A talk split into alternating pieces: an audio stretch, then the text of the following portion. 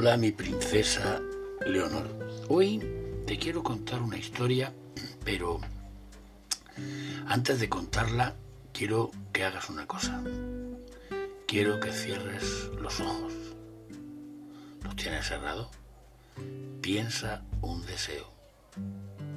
¿Ya lo has pensado? Vale. Ahora mi querida Leonor, te contaré la historia.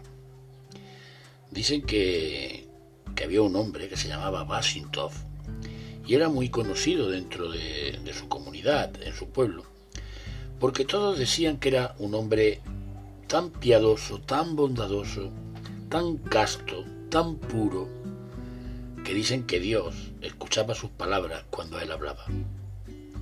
Se había creado una tradición en el pueblo.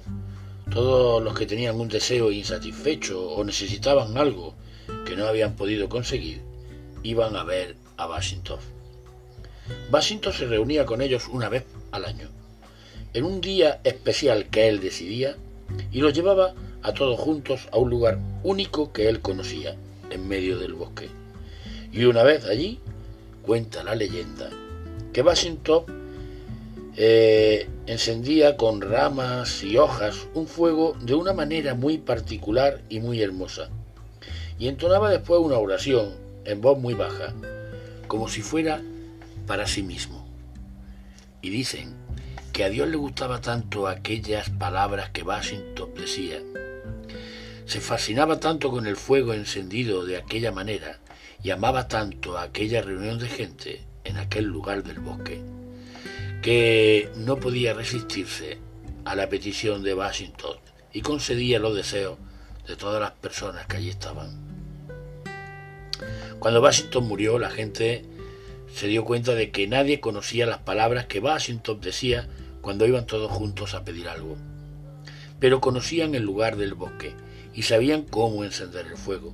Así que una vez al año, siguiendo la tradición que Washington había instituido, todos los que tenían necesidades y deseos insatisfechos se reunían en aquel mismo lugar del bosque.